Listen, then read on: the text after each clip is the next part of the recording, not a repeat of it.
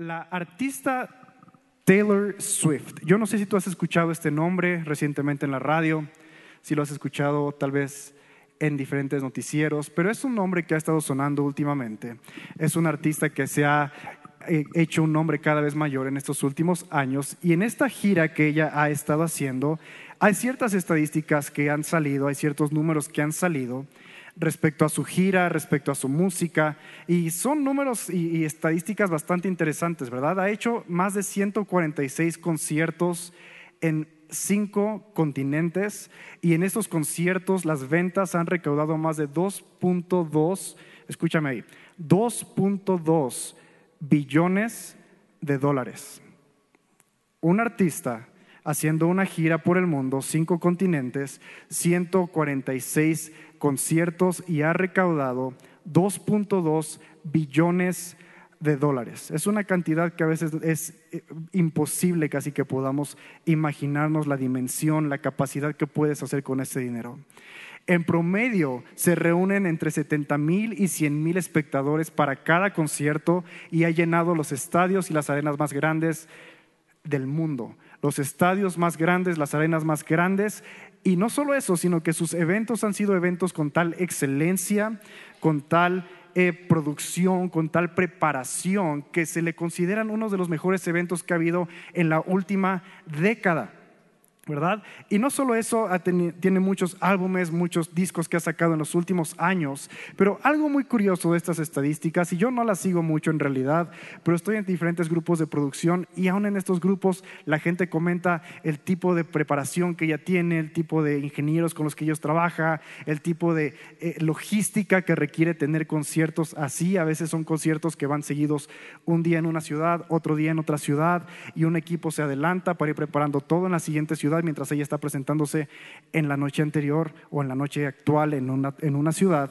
Y todo esto, todo esto ha estado resonando en los últimos meses. Pero no solo eso, no solamente esa información te quiero dar, sino que se ha descubierto y cada vez está sonando más un efecto que están causando los conciertos de esta artista, Taylor Swift.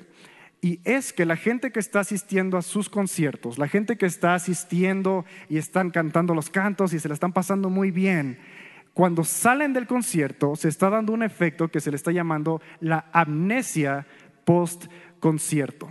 Es, es, algo que está sucediendo más y más y de hecho em, están empezando a ver estudios respecto a los efectos que eso está teniendo en las personas, la amnesia post concierto. Tú lo puedes buscar y puedes encontrar noticias por todos lados de gente que le está sucediendo esto. Y si tú no sabes lo que es la amnesia, es una, una, condición en la cual la persona pierde la memoria, puede ser por un plazo o puede ser por un plazo más largo, por un plazo corto o largo, y pierde la memoria respecto a información, hechos o experiencias que ha vivido. A lo mejor eh, eh, en tu mente tú piensas en amnesia y en las películas a veces ves que la gente olvida su nombre o quién, es, quién soy, dónde estoy, pero no es ese tipo de experiencia. La amnesia es cuando pierdes eh, la conciencia o la memoria de información hechos o experiencias que acabas de vivir. Y entonces es curioso porque empiezas a ver entrevistas y empiezas a ver gente que entrevistan a la gente que estuvo atendiendo los conciertos y les dicen, ¿y cuál fue tu parte favorita? La gente dice, no sé. Estuvo padrísimo el concierto, había luces, el sonido, las coreografías, la música. Taylor Swift estaba en el escenario, pero no me acuerdo cuál fue mi parte favorita. ¿Cuál fue tu canción favorita? No sé. Y está pasando más y más, y te digo que se está estudiando, porque al parecer no es la primera artista con la que sucede esto, pero estamos, la gente lo está empezando a estudiar y analizar más por la, el impacto que ella ha tenido en estos últimos años, pero están descubriendo que con otros artistas igual, en un formato grande, gente famosa, gente con la cual hay expectativa, con la cual hay emociones, y la gente grita y canta todo pulmón, y al final dices, ¿y cuál fue tu parte favorita? No lo sé, no lo recuerdo. De hecho, mucha gente recurre a sus celulares para poder grabar esas partes favoritas, ¿verdad? La canción favorita o el momento más épico de la canción. Y solo así pueden recordar y aún viendo las grabaciones de sus celulares, dicen, wow, estuvo padrísimo, pero no recuerdo haber grabado esto. Y ahora yo leía toda esta información y voy a, voy algo con todo esto, ¿ok? No te voy a hablar solo de ella.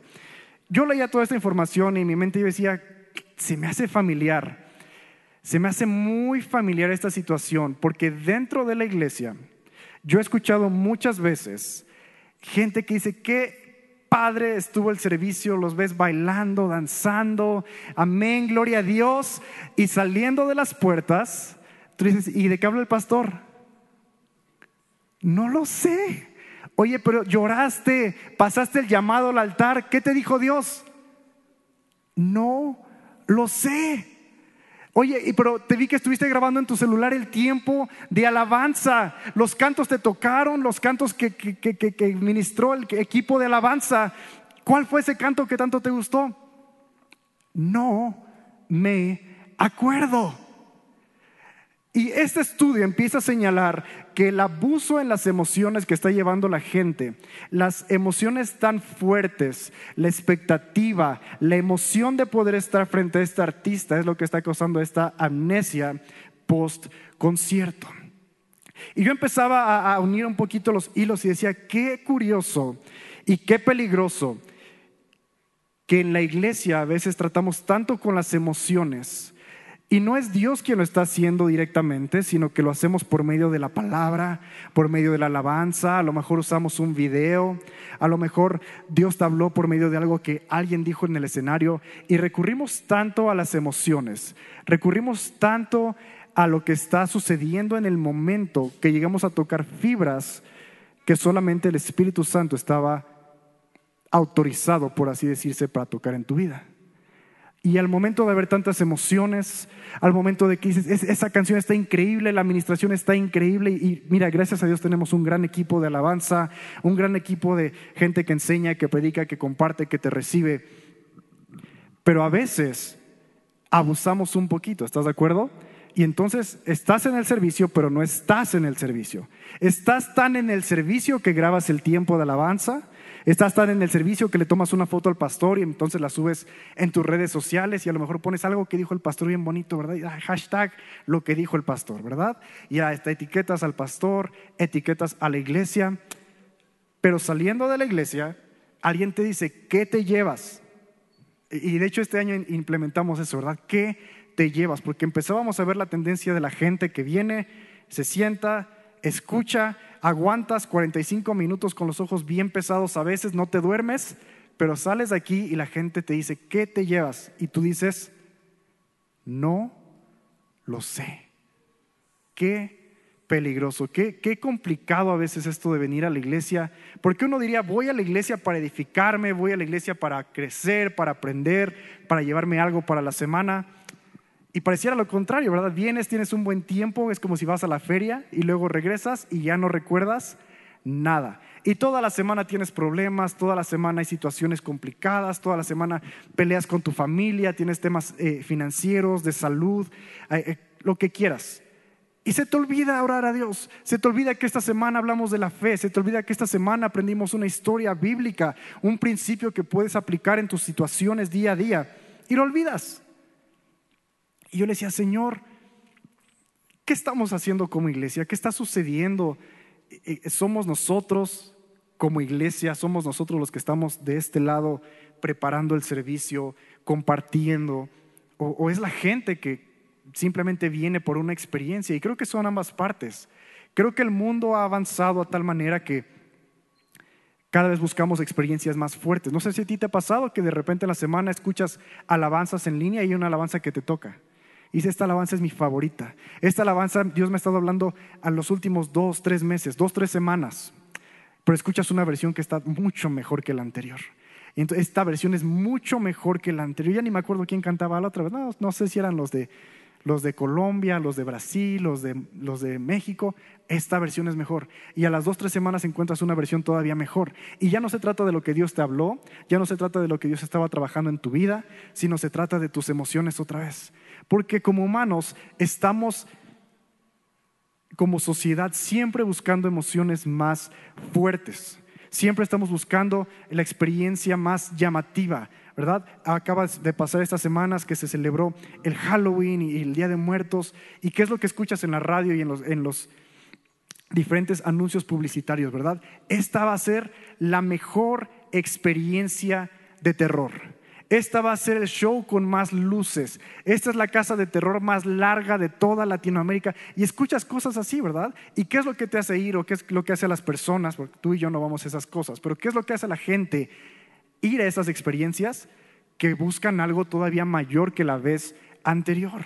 Las películas igual, ¿verdad? Tú ves las, las reseñas y, y te dicen, esta va a ser la película más épica de todo el año. Y ahí tienes a todo el mundo, a toda la ciudad, yendo a ver la película que promete ser la más épica de todo el año. ¿Por qué? Porque estamos llamando y estamos tan acostumbrados a alimentar nuestras emociones que queremos lo mejor, queremos lo más épico, queremos lo más que nos toque las fibras del corazón, que te haga latir, que te haga vibrar. Yo no sé si tú has tenido la oportunidad de ir a estos cines, eh, 4D eh, les llaman, que es un cine en el cual no solamente ves la película, sino se te mueve la silla, te echan agua, hay aromas, hay luces. E, e, es una buena experiencia, ¿verdad? A lo mejor no es algo que haces todos los días, pero si tienes la oportunidad, es una buena experiencia que puedes hacer. Pero si tú ya has tenido la oportunidad de ir a un cine de estos, tal vez la primera vez que fuiste al cine tuviste una experiencia como la que yo te decía, donde tienes una amnesia, porque es tanto lo que están estimulando, tantas emociones que te están queriendo dar, tanto que quieren darte en tus sentidos, que posiblemente no recuerdas ni la película, ni la trama, ni escenas importantes, porque estabas tan enfocado en que la silla se está moviendo, te están echando agua por enfrente, ya te golpearon por atrás. Y es que estamos como cultura, como sociedad, buscando experiencias cada vez más fuertes, más reales. A lo mejor tú llegaste a la iglesia y dices, qué hermosa enseñanza ha dado el pastor. Qué bien nos tratan los de aquí de la iglesia, qué padre que le enseñan a los niños y de repente te, encuentras o te enteras que en internet hay mejores enseñanzas, hay gente que tiene una mejor habilidad para enseñar o tiene mejor carisma a la hora de compartir la palabra. ¿Y qué pasa? Que regresas a la iglesia y dices, es que el pastor como que le falta sazón, es que este hermano como que no es igual que el otro que yo veo en línea. Y empiezo a ver esa tendencia en la iglesia en la cultura, en nuestra sociedad. No solamente la gente que va a conciertos y no solamente la gente que viene a la iglesia, sino que en diferentes áreas, en diferentes oportunidades, la gente empieza a reunirse y como multitud quieren algo más, quieren algo fresco, quieren algo diferente, quieren algo que se sienta todavía más real. Y ni hablar de gente que recurre a sustancias o a ciertas experiencias solamente para intentar una vez más llenar esa necesidad de emociones. Y yo he nombrado este título, a, este mensaje, le he puesto el título Cristo y las multitudes. Cristo y las multitudes. Porque yo empezaba a preguntarle, Señor, entonces, ¿de qué se trata? De tener una iglesia que es cada vez más llamativa, con más luces, con más sonido, con más actividades, con más personajes para que llenemos esa necesidad en la gente? ¿O se trata que la gente cada vez tenga menores expectativas? ¿Qué hacía Cristo en su caminar en la tierra?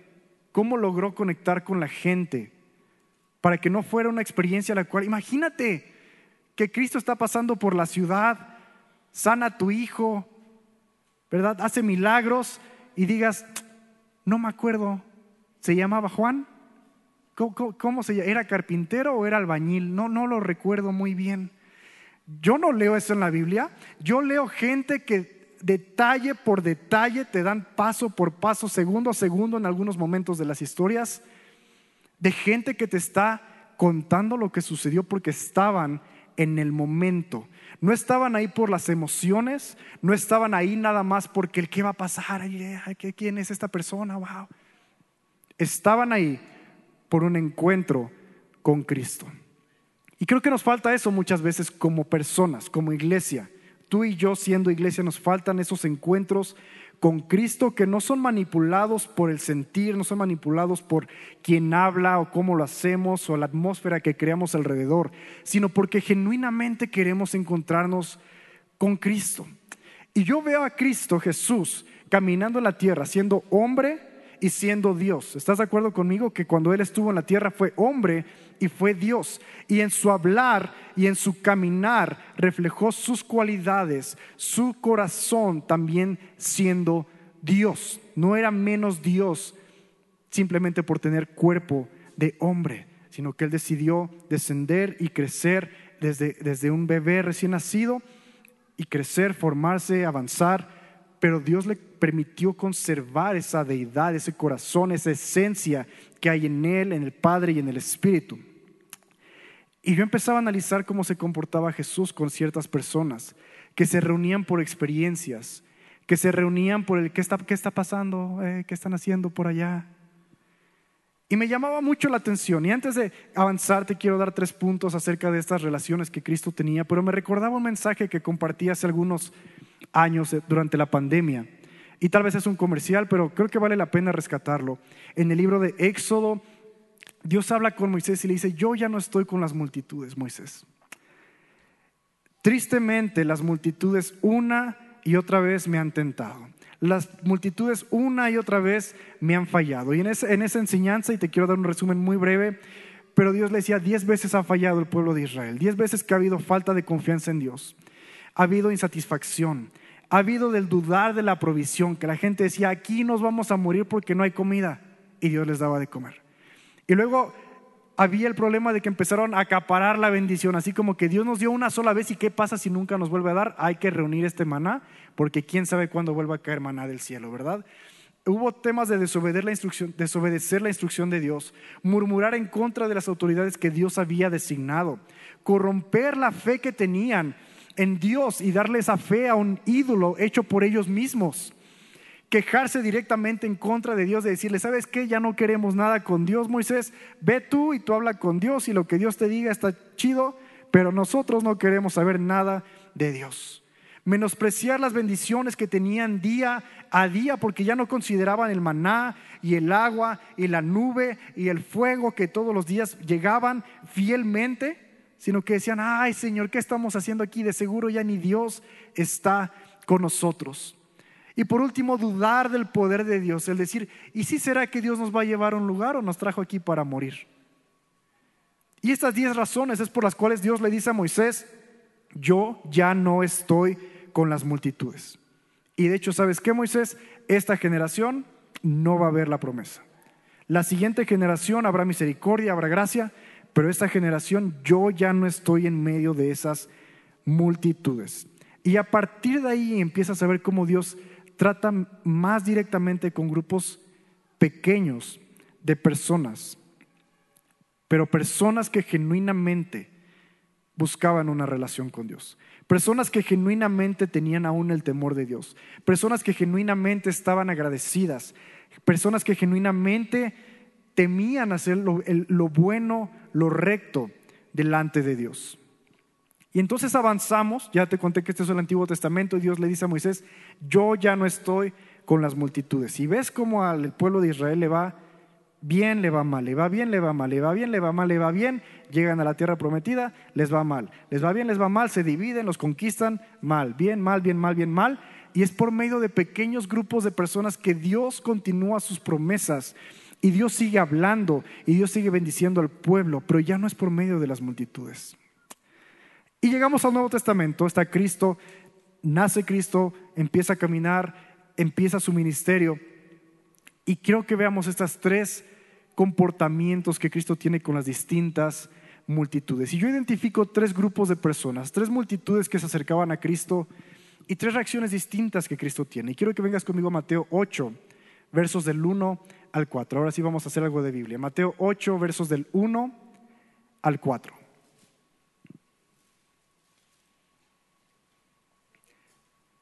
Y dice así, al bajar Jesús por la ladera del monte, grandes multitudes, grandes multitudes lo seguían.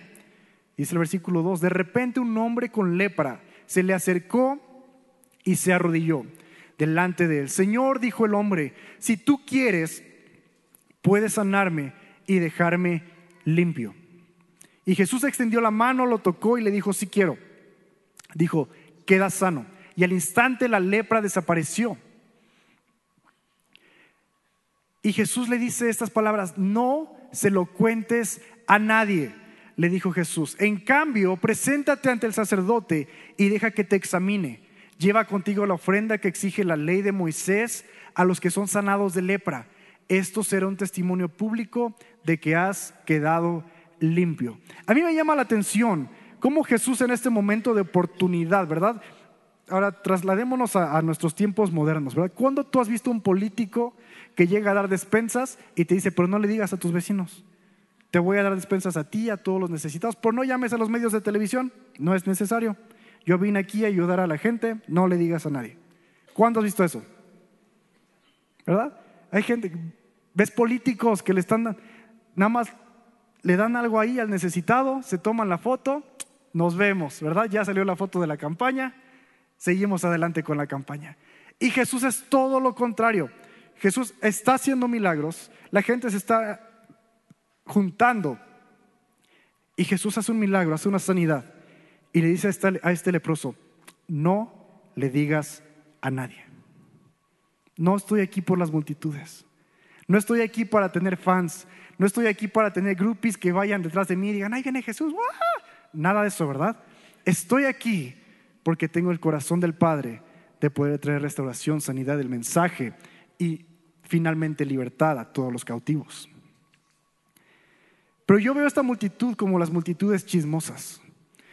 Y no es solo este versículo, si tú lees el Evangelio, ves muchas veces como cuando se empiezan a reunir las personas, los chismositos que sí, ¿qué está pasando por ahí? hay un hombre que está haciendo milagros, a ver.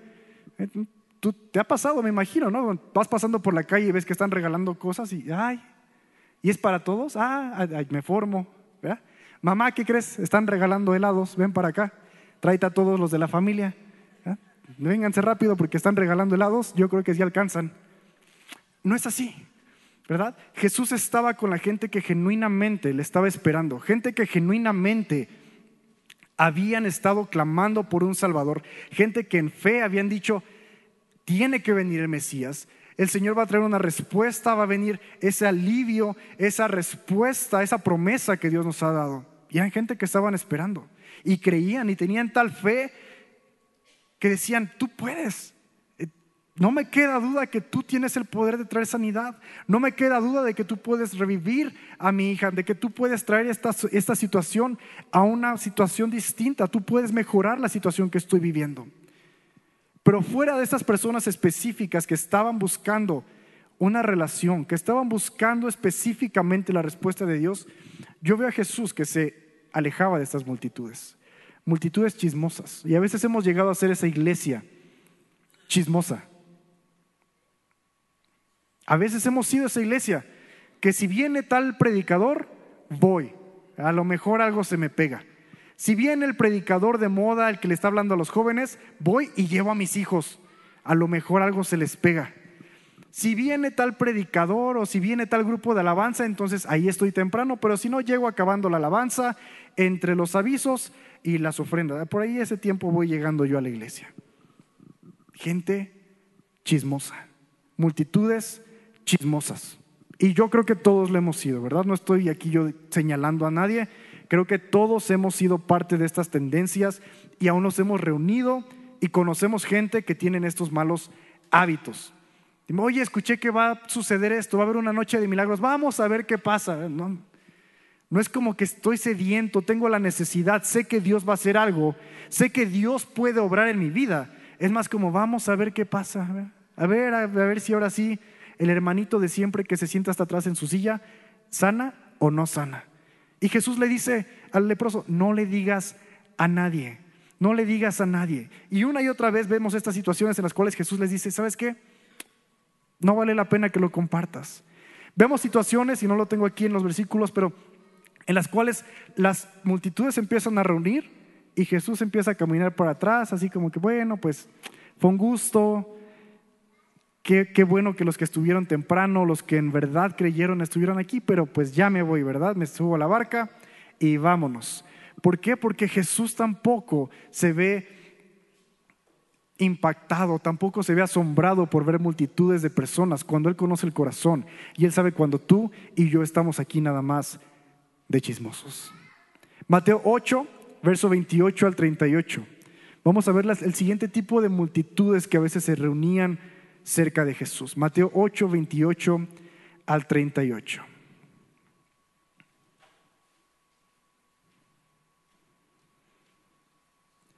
Y dice así, cuando Jesús llegó al otro lado del lago, a la región de los Gadarenos, dos hombres que estaban poseídos por demonios salieron a su encuentro.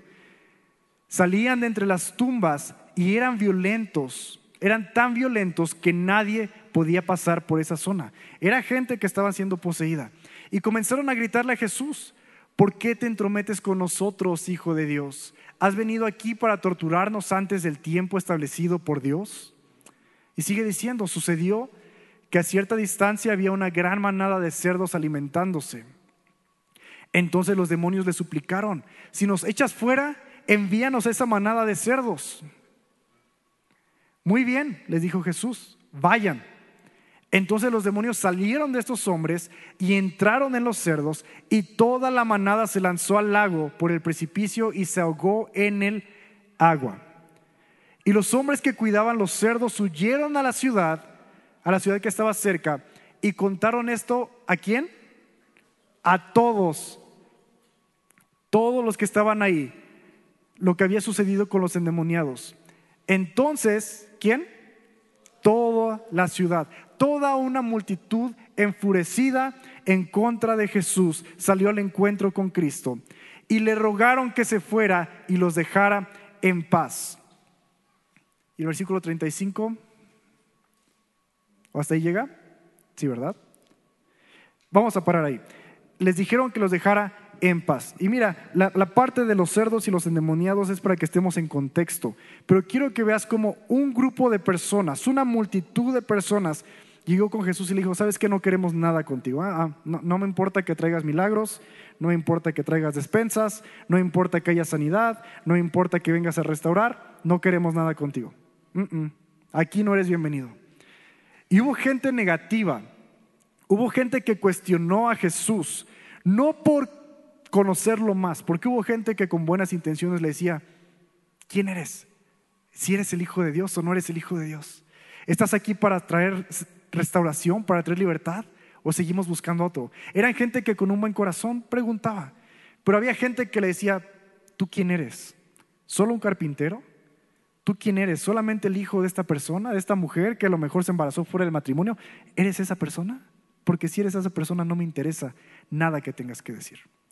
Y a veces como iglesia somos ese grupo de personas. Y lo somos cuando Dios está haciendo cosas nuevas, frescas, en nuestros jóvenes, en otras ciudades, en culturas que a veces no comprendemos porque no hemos vivido esas culturas.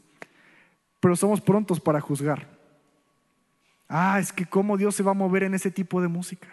Ay, Dios no está, no te queremos, Señor. Prefiero que mi hijo se pierda antes de que escuche esa música cristiana. No lo dicen así, pero sus palabras dicen exactamente eso. Prefiero que mi familia no llegue a la iglesia antes que tengamos que escuchar esos coritos. Gente que se rehúsa a recibir el Evangelio, se rehusan a recibir a Cristo porque están, es diferente a su cultura, es diferente a lo que ellos esperaban, es diferente a lo que les hubiera gustado. A lo mejor querían un Cristo que les regalaba lingotes de oro, ¿verdad? A lo mejor dirían, ah, bienvenido, pasa a nuestras ciudades y déjanos lingotes de oro. Pero no es lo que ellos esperaban. Y muchas veces somos esas multitudes negativas que le decimos, Señor, no queremos esos nuevos estilos. Estas reuniones de oración no son bíblicas, ahí no está Dios. Este predicador no es bíblico, es de Satanás. Yo he aprendido que no todo en Internet es, te edifica, pero muchas cosas puedes aprender cosas. Muchas enseñanzas, a lo mejor no es el mejor predicador, el que tiene el mejor testimonio, pero puedes rescatar algo porque Biblia es Biblia, ¿estás de acuerdo? Si alguien se para y enseña Biblia, es, Biblia. O están con nosotros o en contra de nosotros. Y quien enseña Biblia está con nosotros. Hay algo que rescatar. Aún mientras yo te estoy hablando, vale la pena que tú lo estés filtrando por la palabra y tú digas, esto, esto aplica a mi vida. A lo mejor aquí el ejemplo no me aplica o el ejemplo fue fuera de lugar y se vale. Pero se vale que recibas el mensaje que Cristo tiene para tu vida. Multitudes chismosas, multitudes negativas. Y ven conmigo a Mateo 9, 35 al 38.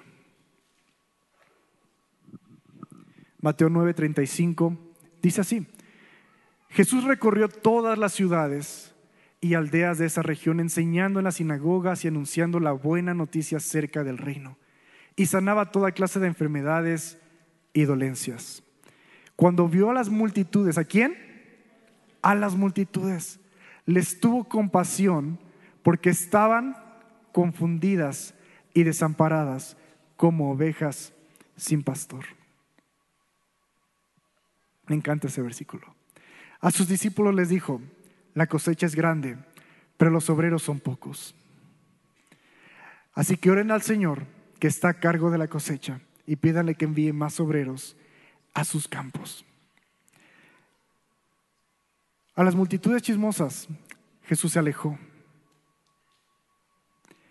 Con las multitudes negativas ellos alejaron a Jesús. Pero hubo grupos de personas que genuinamente tenían necesidades, genuinamente estaban listos, dispuestos a recibir un mensaje. Tú les podrías decir, oye, yo tengo una solución, tienes que caminar de aquí a China, y lo hubieran hecho. Gente que genuinamente estaban desesperados por una respuesta. Y Jesús empieza a caminar por las aldeas y se empieza a encontrar con gente con un corazón así. Un corazón que dice que eran como ovejas sin pastor. Personas necesitadas, personas que no había maldad en su corazón si Jesús les dijera tienes que hacer esto o tienes que dejar de hacer esto. No eran personas que decían, ay, ¿quién eres tú, verdad? ¿Cuántos seguidores tienes? ¿En qué ciudades has hablado? ¿En qué sinagogas has estado? Ah, si estuviste en esa sinagoga, entonces sí eres bienvenido en mi casa. Era gente que con un corazón genuino decía, Señor, quiero más de ti. Anhelo más de ti. No sé de dónde vendrá el socorro, pero Señor, el Señor lo mandará. Si no viene del oeste, vendrá del este. Si no viene de mañana, vendrá de noche, pero confío en que Dios traerá su respuesta tarde o temprano. Y Jesús pasaba y veía esos corazones y decía, me quiero quedar con ellos. Y pasaba en esas aldeas y aún les decía, me gustaría quedarme, pero es necesario que yo avance. El corazón de Jesús estaba para con esas multitudes. Y voy a empezar a unir todo esto, ¿verdad? Lo mejor dice así, ¿qué tiene que ver esto con la amnesia y con los conciertos? Muchas veces como iglesia, frecuentemente, nos reunimos con expectativas emocionales. Y si Dios no llena nuestras emociones ese día, dices, no fue para mí y no vale la pena que recuerden nada. Si no es la canción que tú querías, si no es el tema que tú estabas buscando, si tú tienes problemas en tu familia, pero hoy hablamos de finanzas, dices, no es para mí esto. Y estamos siendo multitudes que alejamos a Cristo de nuestro corazón. Perdemos la oportunidad de encontrarnos con Cristo. Estamos buscando nada más que nos llena. Y por eso conozco muchos muchos que brincan de iglesia en iglesia, que brincan de podcast en podcast, que brincan de YouTube en YouTube, que brincan de mensaje en mensaje, de alabanza en alabanza, buscando qué les llena más. Y cuando tú les dices, ¿y qué te habló Dios? No me acuerdo. Estuvo muy bonito, pero no me acuerdo. Yo me imagino la gente que veía los milagros y decía, wow, hubo milagros, ¿verdad? El hermano manco ya tiene mana, mano, mano. El hermano cojo ya tiene pierna. El, el, brother de allá que no podía ver ya puede ver. Estuvo padrísimo y las emociones, pero es todo lo que se quedaron. No dicen, ese hombre venía de parte de Dios. No dicen, fue un momento en el cual Dios preparó para nosotros. estuvo padrísimo. A ver qué sigue, ¿verdad? Ahora vamos a ver si estos brujos pueden hacer algo mejor. Vamos a ver si estas personas pueden lograr sentirme algo más. Jesús huía de estas personas. En la mañana me estaba arreglando y decía, Señor, qué padre hubiera sido. Te voy a compartir mis pensamientos intrusivos que a veces vienen a mi mente cuando me estoy bañando. Imagínate qué show, que Jesús, Jesús estuviera hablando a la orilla del mar, ¿verdad? Y antes de que pasara Jesús a hablar, hubiera un show de delfines acá saltando ballenas, ¿verdad? Peces, lluvia de oro. Y luego Jesús dijera, ahora sí viene la, parte importante, ¿verdad? Ahí les ve el mensaje. Son mis pensamientos, a veces yo de brayo, ¿verdad? Pero ¿cuántas veces hacemos eso en la iglesia, verdad? Y lluvia de esto, y actuaciones, y alabanzas, y, queremos así como que la gente, vengan, vengan, y vengan las multitudes. Y la gente está aquí por un show, la gente está aquí por un canto, por un nombre. Y cuando llega Jesús, la gente dice, ah, ah, pues era Jesús, ¿verdad? Ah, ya me voy. Ya va a empezar el mensaje, voy por la cafetería. Qué complicado. Pero qué importante saber dónde está nuestro corazón. Y te lo repito, yo creo que he estado, he sido de esos tres diferentes grupos de personas en diferentes partes de mi vida. Chismoso, negativo, sediento, necesitado. Y he descubierto a presentarme con un corazón sediento cada vez que tengo la oportunidad. Hay veces que no me gustan los cantos, te lo reconozco. Pero mi corazón está sediento por estar con Dios, no por estar escuchando cantos. Hay veces que no entiendo lo que Dios está haciendo en otras generaciones. No lo entiendo. Y le digo, Señor, explícamelo. No voy a decir que Dios no está ahí, pero le digo, explícamelo. Humildemente te lo digo. No lo entiendo. No entiendo sus expresiones, no entiendo sus maneras de convivir como sociedad. Pero sé que estás ahí. Veo corazones transformados, la evidencia está ahí. Veo gente que antes era grosera y ya no lo es, la evidencia está ahí. He aprendido a presentarme delante de Dios necesitado y sediento, diciéndole, Señor, ¿qué me quieres hablar el día de hoy? Tener un devocional nos ha ayudado mucho, no es un comercial de nuestro devocional. Pero qué importante el poder escribir lo que Dios te está hablando el día de hoy. Y si tú eres como yo, que a veces te dejas distraer por la cosa más insignificante, eh, ya se escuchó un ruidito, ya prendió una luz, ya pasó un niño, ya me distraje. Pero, qué importante el poder escribir lo que Dios nos está hablando. Y aunque cuando sales de este lugar, y a veces dices, no me acuerdo, estuvo muy buena la alabanza, pero no me acuerdo de qué hablaron, que tú te lleves escrito, que tú te lleves en tu corazón, que tú puedas seguir masticando lo mucho o poco que Dios te dijo este día. Qué importante. Y me venía a la mente cuando el apóstol tiene la revelación del Apocalipsis, del libro de Apocalipsis. Y el ángel le dice, escribe estas cosas. Yo no me imagino tener una revelación tan increíble del final de los tiempos, de ver a Dios en su gloria, al Cordero de Dios, el final de los tiempos, todo lo que va a suceder. Y después de tantas emociones que te diga, ay, vi tantas cosas, pero no me acuerdo. Y el ángel le dice, escribe estas cosas. Escribe. Muchos venimos a la iglesia y nos dejamos llevar por las emociones y salimos con la amnesia escribe lo que Dios te habló. Dios te habló en la alabanza por medio de un canto, escríbelo. Hace poco Jackie y yo íbamos, fuimos a un evento, a un concierto cristiano, y en medio de la alabanza todos estaban bien felices cantando. Y, de repente yo me hice para atrás, saqué mi teléfono, ¿verdad? Y tengo en mis notas, tengo una nota que se llama iniciadores de mensajes. ¿eh? Alguna vez alguien me lo compartió y se me hizo una muy buena idea, idea, iniciadores de mensajes. Y escribo cosas que Dios me habla que pueden convertirse en un mensaje. O pueden, puedo desarrollar más tarde y sé que Dios me está hablando. Es una idea, es un pensamiento, es una palabra, es un canto. Pero he aprendido a hacer ese hábito. Y cuando Dios me habla, me tomo esos minutitos y mi teléfono rápido, dos párrafos, a lo mejor un versículo que ni me acuerdo cuál es, pero digo el versículo donde, donde el apóstol dice algo como, como esto. Y yo solito me entiendo. Pero no me quedo con, fue un buen show, fue un gran buen concierto. Me quedo con lo que Dios me habló en ese evento. Me quedo con lo que Dios me habló el domingo cuando el pastor habla. Me quedo con lo que Dios me habló mientras escuchaba un podcast y de repente algo dije, pausa, pausa porque esto vale la pena que yo lo rescate. No quiero ser parte de una cultura, de una generación, de una iglesia que sufre de amnesia porque tenemos tantas cosas estimulándonos y vivimos rodeados de teléfonos, de notificaciones, de tantas cosas que nos distraen de lo que verdaderamente está sucediendo. Y no quiero ser de los chismosos que vienen a ver qué está pasando y ya, y decir, ah, estuvo buenísimo el servicio de alabanza. No quiero ser de los negativos que dicen, no, al pastor últimamente no tiene nada bueno que dar. Quiero ser de los necesitados, de los sedientos. Quiero ser de los que están constantemente diciendo, Señor, no sé qué va a pasar, pero sé que vas a responder. No sé cuándo va a venir el milagro, pero sé que tú lo vas a hacer. Puede que sea en contra de lo que yo espero, en contra de mi cultura, en contra de mi manera de vivir, pero aunque sea así, lo recibo.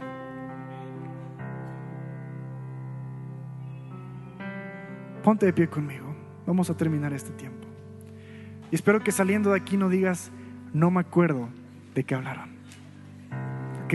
Escribe algo, compártelo, comparte un tweet, un X, un, un Facebook, lo que quieras pero recuérdatelo, recuérdatelo. Dile, Señor, no quiero ser parte de las multitudes que te ahuyentaban. No quiero ser de las multitudes de las cuales tú te alejabas porque eran demasiado tóxicas. Quiero ser de las multitudes que tú tenías compasión. Que veas mi corazón, que es genuino, que es transparente y que puede sobrar en mi vida. Cada oportunidad, cada vez que me reúno, cada vez que voy a un grupo de conexión, cada vez que leo la Biblia, no importa si me ofende lo que dice, estoy dispuesto a recibirlo. Estoy dispuesto a lo que tú me dices, tal vez lo escribo y me tome una semana, tal vez me tome un mes en aceptarlo, en desarrollarlo, pero que tú me puedas hablar. ¿Y por qué no haces esa oración y esa decisión conmigo en esta tarde? Señor, te damos gracias por este tiempo. Y Padre, no queremos ser una iglesia que vive de emoción en emoción una iglesia que vive de domingo en domingo. Una iglesia que vive de predicación en predicación. Queremos ser una iglesia que vive por la palabra de Dios, por Cristo Jesús, por la relación que tenemos constantemente con Él. Señor, quítanos, aléjanos.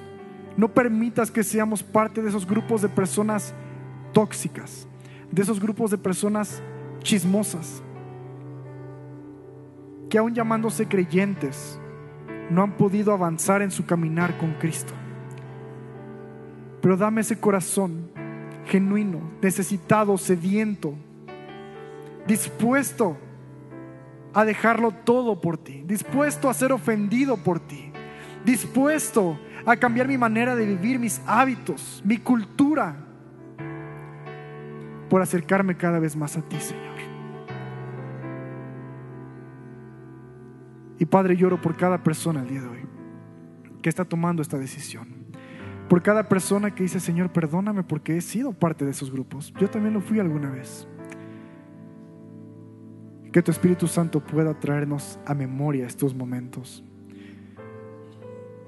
Que no haya una amnesia espiritual cuando no recordamos lo que tú nos has hablado, sino que tu Espíritu pueda traer a memoria al corazón, a la mente, al Espíritu lo que tú nos has hablado en los tiempos de intimidad, lo que tú nos has hablado el día que nos convertimos, el día que nos diste un llamado, el día que nos diste la pasión por servirte, el día que decidimos salir y compartir con otros, que no lo olvidemos, que no seamos como el pueblo de Israel que te tentó tantas veces, con incredulidad, con su manera de vivir, con sus actitudes egoístas, con sus actitudes vanagloriosas. Haznos personas que genuinamente te buscamos y en cada persona que esté el día de hoy que genuinamente se reúnan para orar, se reúnan para adorar, se reúnan para exaltarte. Y Señor, que esos momentos especiales, esos momentos únicos los puedan y sepan apartar para ti. Que cuando tú hablas ellos escuchen y luego sean sabios suficientes para escribir esas palabras, para recordar esas palabras, para poder obrar en cuanto a lo que tú les has dicho, Señor. En el nombre de Jesús. Amén y amén, Señor.